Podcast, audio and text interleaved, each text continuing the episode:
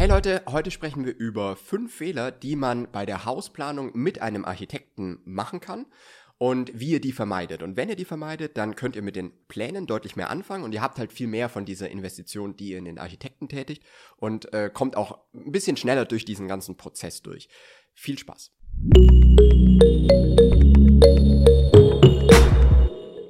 Hallo und herzlich willkommen zu unseren Hausbautipps mit Flo vom Bauernforum. Hallo. Ich bin Sophia und heute haben wir ein sehr spannendes Thema für euch. Und zwar empfehlen wir euch ja immer, mit einem Architekten zu planen und das Ganze von einer Fertighausfirma umsetzen zu lassen. Und dabei passieren aber den meisten Bauherren äh, oft fünf gängige Fehler. Und da reden wir heute mal drüber, wie ihr die vermeiden könnt. Und der Flo hat das Ganze für euch zusammengefasst. Ja, inspiriert nämlich von einem äh, von einer Diskussion, die wir im Bauherrenforum hatten, der Gruppe auf Facebook. Ähm, da wurde nämlich sehr viel, also sehr viele Beiträge ähm, gemacht, die halt einfach nicht richtig sind, ne? Mhm. Oder die, die nicht aus der Praxis stammen. Deswegen wollen wir das heute mal so ein bisschen ähm, thematisieren. Was sind denn so, es sind eigentlich eine Art Denkfehler ne? oder halt Fehler, die man wirklich bei diesem Vorgang mit einem Architekt planen und dann mit der äh, Fertighausfirma das Haus umsetzen lassen, die man da machen kann. Und ich würde jetzt direkt mal in den ersten einsteigen, nämlich falsch zu rechnen. Oftmals ist es so, dass es ja heißt, äh, das werdet ihr auch öfter hören, ähm, ja, man braucht ja gar keinen eigenen Architekten beauftragen, weil die Fertighausfirma hat die Architektenleistung schon mit dabei. Das ist aber so nicht korrekt. Nämlich, wenn wir von der Architektenplanung sprechen, dann meinen wir immer die Entwurfsplanung. Und diese Entwurfsplanung ist bei den Baufirmen eben nicht dabei, sondern dann wieder die Bauantragstellung. Das heißt, man braucht auch nicht die Baufirmen fragen, was kriegt man denn erstattet, wenn man seinen eigenen Architekten hat und so weiter, ähm, weil das spielt keine Rolle, sondern diese Architektenleistung oder den Architekten bezahlt man genau dafür, dass er euch im Vorfeld einen Grundriss eine Hausplanung erstellt, die zum Grundstück passt, die zu eurer, ähm, eurem persönlichen Platzbedarf passt, natürlich auch irgendwo zu eurem Budget passt und damit dann eine Grundlage zu haben, zu verschiedenen Anbietern gehen zu können und eine wirkliche Vergleichbarkeit in die Angebote zu kriegen und dann wirklich die Firma auswählen zu können, die für das Haus, das ihr bauen wollt, am besten ist und das beste Preis-Leistungs-Verhältnis bietet. Und das ist was, was ihr bei den Firmen, wenn ihr da hingeht, nicht bekommt, weil da habt ihr oder die Fertighausanbieter, die wickeln diese erste Entwurfsplanung mit dem Handelsvertreter oder mit dem Verkäufer ab. Das heißt, da sitzt dann einer mit seinem Planungsprogramm und macht da natürlich auch ein bisschen was. Es ersetzt aber halt nicht eine richtige Planung mit einem Architekten, der ans Grundstück kommt, der sich schon mal Unterlagen anschaut und so weiter und dann eben auch das Haus passend für euch planen kann und den ihr auch wirklich nur dafür bezahlt. Und das ist halt einfach ein großer Unterschied. Bei den Baufirmen nicht dabei in der Leistung. Deswegen selber machen, dann habt ihr ein gutes Ergebnis. Punkt Nummer eins. So. Punkt Nummer zwei oder Fehler Nummer zwei, den man machen kann, den Architekten, den ihr dann selber auswählt, mit Leistungsphase 1 bis 4 beauftragen. Warum ist das ein Fehler? Wir würden immer empfehlen, Leistungsphase 1 bis 3 machen zu lassen. Also das, was man wirklich Entwurfsplanung spricht, äh, nennt, weil die Leistungsphase 4 das ist dann wirklich, was die Fertighausfirmen meistens wieder dabei haben, auch nicht alle, aber viele, nämlich das ist die Bauantragserstellung. Und wenn die dabei ist, dann ist das immer schon mal gut, weil die bekommt ihr bei einer Baufirma nicht in der Höhe erstattet in der Regel, wie es bei einem freien Architekten kostet, den Bauantrag zu machen. Ne? Weil die Baufirmen, Fertighausanbieter haben angestellte Architekten und die erstatten euch dann nur ein paar tausend Euro, obwohl es, wenn es ein freier Architekt macht, deutlich teurer wäre. Das heißt, die perfekte Schnittstelle ist nach der Leistungsphase 3. Da habt ihr dann die fertige Entwurfsplanung und auch Pläne, mit denen man natürlich schon äh, oder die man im Bauantrag dann verwenden kann. Die müssen aber sowieso nochmal angepasst werden auf das wirkliche, auf die wirkliche Wandstärke zum Beispiel des jeweiligen Anbieters. Deswegen ist es immer sinnvoller, nach der Entwurfsplanung den Cut zu machen und nicht schon die Bauantragsunterlagen zu erstellen und oder sogar schon die Baugenehmigung einzuholen. Weil was ihr halt schon immer braucht, ist noch eine gewisse Flexibilität für den jeweiligen Anbieter. Und das ist auch beim Steinhaus wie beim Fertighaus genau das Gleiche, ne? weil die Wandstärken immer ein bisschen unterschiedlich sind. Und deswegen ist es auch sinnvoll, nach der Leistungsphase 3 eben Stopp zu machen beim Architekten, mit dem ihr arbeitet. Und dann von der Fertighausfirma, wo ihr ja auch einen Festpreis etc. bekommt. Die Vorteile sind ja bekannt. Vielleicht können wir da auch nochmal das Video verlinken, was wir dazu gemacht haben. Mhm, genau, hier oben. Hier oben. Ähm, genau.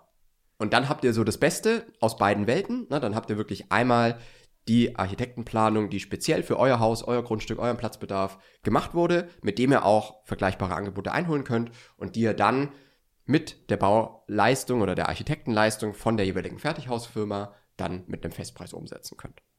Punkt Nummer drei: Mit der Architektenplanung dann zu den falschen Anbietern gehen. War auch so ein ganz häufiger Kommentar. Ja, bei einer Fertighausfirma, da sind es ja eh nur Standard-Kataloghäuser sind es nicht. Also das ist so ein ganz, ganz altes Vorurteil, was schon sehr lange nicht mehr stimmt. Es gibt viele Firmen, die wirklich eher Standard-Kataloghäuser bauen. Das ist absolut richtig. Aber es gibt mindestens genauso viele, wenn nicht deutlich mehr, die keine Standard-Kataloghäuser bauen, sondern wirklich individuelle Planungen auf den Zentimeter genau umsetzen, die auch kein Rastermaß oder irgendwas haben, sondern die halt wirklich das Haus so umsetzen können, wie ihr es wirklich bauen wollt und wie es der Architekt auch für euch geplant hat. Also das ist was, was man wissen muss. Man darf aber dann halt nicht mit der Architektenplanung denken, dass man jetzt da zu jedem Anbieter gehen kann, sondern da eignen sich halt manche deutlich mehr als andere. Und auch ein Vorurteil ist, dass es dann ja teurer wird, weil man hat ja dann eine individuelle Planung und kein Kataloghaus. Ja, das stimmt natürlich in einer gewissen Art und Weise. Allerdings ist natürlich immer die Frage, was hat man denn dann wirklich für einen Anspruch am Grundstück? Und mit einer freien Planung, auf die es wirklich meistens hinausläuft, wird es dann, wird das Haus sowieso oder muss das Haus ja sowieso so gebaut werden, wie es nachher auch aufs Grundstück passt. Also die allermeisten Kataloghäuser werden hinterher sowieso noch so angepasst, dass wieder mehr Kosten entstehen. Das ist auch was, was man wissen muss. Deswegen gibt es da einfach Anbieter, die sich mehr eignen als andere. Wer da ein bisschen Anhaltspunkte brauchen kann, kann sich gerne melden. Einfach fertighausexperte.com-kontakt. Dann können wir da gerne einfach mal sprechen, was bei euch in der Region da Sinn macht. Aber da gibt's wie gesagt, viele Firmen, die sich sehr gut für eine individuelle Architektenplanung eignen, auch wenn erstmal Fertighaus draufsteht. Ganz genau. So, Nummer vier: Kosten bzw. das Budget falsch einschätzen. Ist auch so eine Thematik, die wirklich super schwierig ist, weil es ja so ein bisschen dieses Henne-Ei-Problem ist auf den ersten Blick. Also so, ja, äh, um zu wissen, was das Haus kostet, muss ich mir ja ein konkretes Angebot einholen. Ich kann mir aber erst ein konkretes Angebot einholen, wenn die Hausplanung steht. Die Hausplanung zu machen, dafür brauche ich aber schon wieder mein Budget und so weiter. Aber das ist nur auf den ersten Blick so. Weil auf den zweiten Blick könnt ihr euch sehr gut mit Faustformeln und mit Berechnungen helfen. Hier könnt ihr zum Beispiel annehmen, haben wir auch schon oft gesagt, dass man einen Quadratmeterpreis von circa 2700 bis 3000 Euro bei ganz normalen Firmen annehmen kann, wo man dann ein schlüsselfertiges Haus dafür bekommt. Für Bodenplatte oder Keller natürlich nochmal extra etwas einplanen und auch für die Baunebenkosten und auch ohne Grundstück. Wird auch immer mhm, wieder ja. in Kommentaren gefragt, ist das mit Grundstück? Nein, das ist ohne Grundstück. Also wirklich die reinen Hauskosten, schlüsselfertig 2700 bis circa 3000 Euro. Der Unterschied liegt nicht an der ökologischen Bauweise oder irgendwas, sondern eher an der Ausstattung. Also möchte ich ein bisschen mehr Ausstattung oder weniger Ausstattung drin haben, dann bin ich eher bei 2700. Wenn ich ein bisschen mehr Ausstattung drin habe, bin ich eher bei 3000 Euro. So, wenn ihr das schon mal annehmt als erste Grundlage für die Berechnung, dann könnt ihr in die Hausplanung einsteigen. Weil wenn man jetzt mal wirklich die Premium-Anbieter rausnimmt, die wirklich deutlich teurer sind oder so das ganz billig Segment, wo man auf den ersten Blick günstiger fährt, aber wo auch die Qualität einfach deutlich schwächer ist, dann liegt man eigentlich bei allen Firmen in genau dieser Range vom Preis her. Natürlich kommt es immer mal drauf an, ähm, ob jetzt der eine dann nochmal 10, 20.000 Euro günstiger oder teurer ist, aber das macht für das Gesamtbudget nicht den großen Unterschied. Deswegen nehmt am Anfang diese Faustformeln, rechnet euch damit hoch, wie viel Quadratmeter Wohnfläche ungefähr not äh, oder möglich sind. Ne? Dann kann man damit in die Architektenplanung gehen. Und natürlich gelten diese Werte für normale Häuser. Also normale Häuser ähm, die jetzt keine zehn Rücksprünge, Vorsprünge, Balkon. Erker, Balkone und so weiter haben. Sowas ist alles, was nochmal extra kostet. Ähm, oder auch, wenn wirklich eine äh, Fassade völlig mit einer Glasfront ähm, ausgestattet mhm. ist und sowas. Durch sowas entstehen natürlich Mehrkosten. Wenn wir jetzt uns aber in einem ganz normalen Rahmen bewegen, und auch höhere Decken und sowas ist alles kein Problem. Ne? Das ist alles in so einem Preis normal mit drin. Aber alles, was halt nochmal so an extra Bauteilen oder sowas kommt, da liegt man dann natürlich wieder ein bisschen teurer. Aber wie gesagt, für eine erste Hochrechnung kann man das sehr gut verwenden und weiß dann, in welchem Budget kann ich denn planen und wie groß darf das Haus ungefähr werden, bevor man sich wirklich die konkreten Angebote eingeholt hat. Und dann könnt ihr euch mit dieser Planung die konkreten Angebote bei den Fertighausanbietern holen und könnt dann wirklich vergleichen und ihr werdet sehen, dass die alle in derselben Range dann irgendwo liegen. Zumindest ist das meine Erfahrung, die wir, wir haben so zwei bis drei Angebote jeden Tag auf dem Tisch, die wir prüfen und vergleichen für Bauherren. Und daher wissen wir, dass es immer in dieser selben Range dann äh, liegt. Qualitativ gibt es natürlich große Unterschiede zwischen den Anbietern, aber für das, was ihr erstmal braucht, um wirklich sagen zu können, mit welchem Budget gehe ich denn in eine erste Architektenplanung, das könnt ihr euch selber hochrechnen. So. Und äh, dann gibt es natürlich auch noch, und das spielt eigentlich wieder zu dem, zu dem dritten Punkt zurück, ähm, bei den Firmen, die wirklich erstmal Standard-Kataloghäuser anbieten, das sieht es erstmal günstiger aus. Wenn man, wie gesagt, aber dann noch wirklich was anderes will, wie ein Erke oder sowas, dann ist es bei vielen entweder fast gar nicht möglich oder so exorbitant teuer, während so eine Umplanung bei Firmen, die immer individuell bauen, gar nicht mehr so sehr ins Gewicht fällt.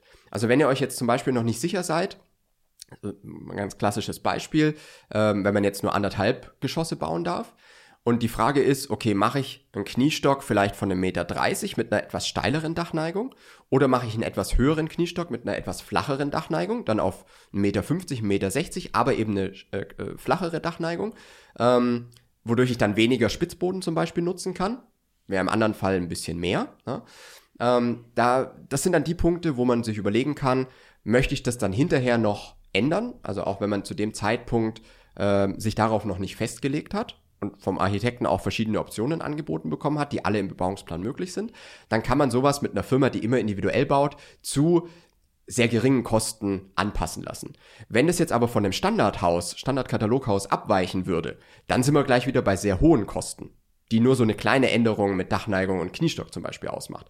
Also das ist halt immer so ein Thema, deswegen bei den richtigen Firmen, die immer individuell planen, da ist man halt mit so einer Architektenplanung auch wirklich richtig aufgehoben. Weil da kostet es am Ende eigentlich auch nicht mehr.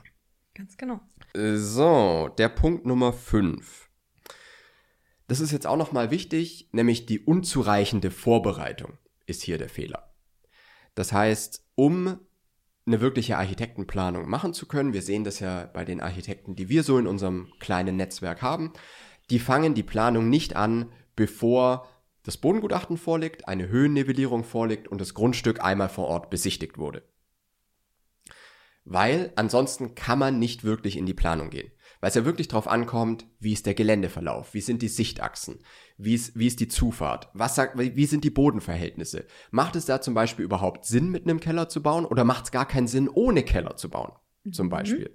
Und das sind alles Fragen, die, über die man sich natürlich selber erstmal Gedanken machen kann als Bauherr, aber die natürlich auch sehr stark vom Grundstück abhängen. Und das ist eigentlich auch genau der Vorteil, den man durch eine Architektenplanung hat, oder einer der ganz großen Vorteile, die man ähm, bei einer Architektenplanung hat, im Vergleich wieder zu einem Standardkataloghaus. Weil das Standardkataloghaus hat halt die Grundstücksthematik 0,0 berücksichtigt. Also wirklich noch gar nicht. Und wirklich ganz große Themen wie Sichtachsen, Geländeverlauf und sowas sind da nicht so passend einkalkuliert, wie es eben eine Architektenplanung machen würde. Ne? Und dann geht es wirklich um die einfachen Fragen, macht zum Beispiel ein Fenster an der Stelle überhaupt Sinn auf dem Grundstück? Mhm. Oder steht da gleich das Nachbarhaus daneben, wo das Bad Fenster ja, ist? oder ne? sowas. Ne? Ähm, oder auch, äh, also da gibt es wirklich so viele Themen, die vom Grundstück aus eine Rolle spielen, die sich der Architekt wirklich mit anguckt und die man dann wirklich in die Planung mit aufnehmen kann. Dafür muss man aber eben eine gute Vorbereitung schaffen und eben diese Unterlagen schon mal bringen. Und das Ding ist, ihr müsst diese Unterlagen ja sowieso im weiteren Verlauf bringen. Und wenn man das schon vorher mit einem Architekten macht, dann hat man das alles schon auf dem Schirm auch welche Kosten beispielsweise noch durch das Bodengutachten entstehen können. Auch da kann natürlich ein Architekt schon Hinweise geben. Und man kann natürlich deutlich besser planen, wie wenn das, wie wenn das Bodengutachten erst gemacht wird, nachdem ihr schon bei einer Baufirma unterschrieben habt, vielleicht auch schon den Bauantrag eingereicht und dann wird erst das Bodengutachten gemacht. Dann habt ihr das Problem, dass dann erst die Kosten auf den Tisch kommen. Und natürlich auch diese Phase, also ihr seid unflexibler, weil die Kosten dann erst bekannt sind und ihr euch nicht mehr so wirklich darauf vorbereiten könnt. Und auf der anderen Seite ist es auch so, dass diese Phase natürlich deutlich verlängert wird. Und sobald ihr den Vertrag bei einer Baufirma unterschrieben habt, tickt ja die Uhr bezüglich der Festpreisbindung. Mhm. Das heißt, alles, was ihr schon davor machen konntet, fällt dann nicht mehr zu Lasten dieser Festpreisbindung und die Wahrscheinlichkeit, dass ihr das Haus innerhalb der Festpreisbindung bauen könnt, ist sehr viel höher. Ne? Und wenn ihr diese ganzen Themen mit der Anpassung der Planung und so weiter erst hinterher macht, umso länger wird diese Phase und umso höher ist die Wahrscheinlichkeit, dass ihr hinten raus aus der Festpreisbindung rausfallt und dann wieder eine Preiserhöhung tragen müsst. Also das ist halt auch immer so dieses Thema, wo ich ganz oft sehe, dass Bauherren erstmal ein Standardhaus angeboten wird und dann heißt, ja, da können wir dann hinterher mit dem Architekten das alles noch anpassen. Ne? Klingt ja auch immer erstmal super gut. Ne? Mhm. Muss aber halt wissen, dass es gerade bei solchen Anbietern der Architekt auch nicht sehr viel Zeit hat hinten raus. Das muss man halt auch wissen. Und das andere ist halt, dass diese Umplanung und sowas sich dann viel länger hinziehen kann, als wenn man sich vorher schon im Klaren darüber ist, was man überhaupt bauen möchte. Und dass es auch wirklich zum Grundstück passt. Ne? Und nicht noch Dinge nicht beachtet wurden, die dann erst hinterher aufkommen, wie Fluchtfenster etc. Ne? Und das sind alles so Dinge, wodurch, oder die nachher wirklich den Unterschied machen können zwischen, man muss jetzt nochmal eine Preiserhöhung von 20.000 Euro tragen, weil man aus der Festpreisbindung gerutscht ist, oder es passt, weil man alles schon gut vorbereitet hat. Das sind so die Punkte, die wirklich gerade in dieser Vorbereitung super wichtig sind. Und auch da hilft halt wieder, weil der Architekt das sowieso für seine Planung braucht, aber ihr braucht es ja insgesamt für euer Bauvorhaben sowieso. Also würde ich diese Sachen auch immer wirklich vorziehen und am Anfang machen, damit ihr dann, wenn ihr euch für eine Firma entschieden habt, eigentlich schon direkt loslegen könnt und der Bauantrag innerhalb von äh, ein, zwei Wochen erstellt werden kann, weil ihr alle Dinge eigentlich schon planerisch äh, festgelegt habt. Ja, also das sind einfach mal so fünf gängige Fehler, die ich jetzt schon äh, häufiger mal gesehen habe, wenn es so um dieses Thema Hausplanung mit Architekt, wie gehe ich denn das am besten an, machen kann.